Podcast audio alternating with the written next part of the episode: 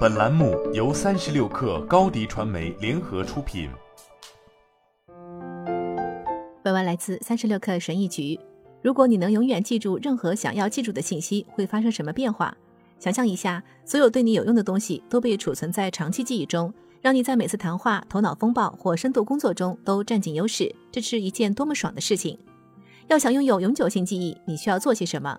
过了一段时间，你就会忘记一些事实，忘记一些人的名字或自己曾经的想法。这不是你的错。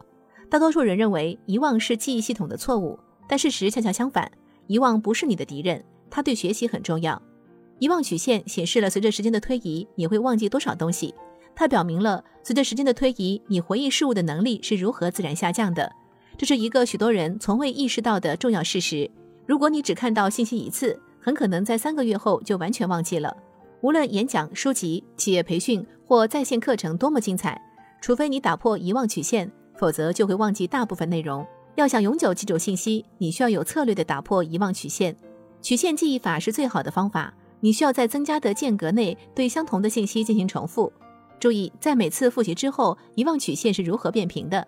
你可以记住更多，忘记的更慢。因此，为了永远记住信息，你需要一个过程，让自己在正确的时间回忆起一条信息，以优化记忆。但是，你怎么才能做到这一点呢？用传统的手写抽认卡吗？幸运的是，还有更有效的方法。如何在十五分钟内增强长期记忆？记忆软件可以使记忆成为一种选择，而不是一种巧合。这样的软件可以在最佳时刻重现信息，打破你的遗忘曲线。第一步，我们需要创建卡片，输入一个问题和相应的答案。接着，我们开始从记忆中检索信息。当软件向你展示一片卡片时，你需要主动的从记忆中回忆起答案，之后再看答案。最后一步是自我评估，软件会问你是否知道答案。根据你的自我评估，软件会为你安排好复习的时间表。如果你答对了，则会在更长的时间后再次看到卡片。随着时间的推移，回顾同一张卡片的时间间隔会从一周变成一个月。这看起来微不足道，但根据遗忘曲线向你展示，抽认卡是非常有效的记忆方法。每天只需几分钟的时间，你就能记住大量的事实、想法、规则或单词。科学家迈克尔·尼尔森已经使用这个系统四年了。他在文章中解释了这个系统可以为你节省多少时间。平均而言，你浏览一张卡片大约需要八秒。假设我使用传统的抽认卡，每周复习一次。如果我想在接下来的二十年里记住一件事，就需要用二十年乘以每年五十二周，再乘以八秒每张卡片。这样一来，每一张卡片的复习时间就超过了两个小时。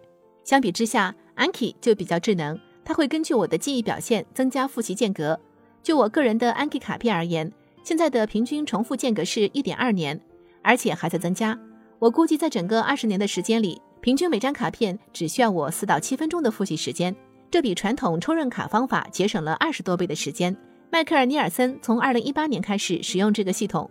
最近我问他是否还在坚持这个过程，这是他的回答：想象一下，如果你编码了两万个有用的信息，你的生活将会发生怎样的变化？是的，你可以在脑子里谷歌几乎任何事情，在你的短期记忆中只能记住少量的东西。而当你将信息编码到长期记忆中时，就会比其他人更有优势，因为你可以直接从大脑中分离并保留有价值的见解。迈克尔·尼尔森的经验法则如下：如果记忆某样东西将来可能会节省你五分钟的时间，那就写一张出认卡，因为预期的终生复习时间不到五分钟。也就是说，永远学会某样东西只需要不到五分钟。脑子记不住东西这件事情曾经让我沮丧了很长时间，而上述方法改变了一切。每天花十五分钟进行间隔重复和主动回忆，是将新知识嵌入长期记忆的有效方法。好了，本期节目就是这样，下期节目我们不见不散。你的视频营销就缺一个爆款，找高低传媒，创意热度爆起来，品效合一爆起来。微信搜索高低传媒，你的视频就是爆款。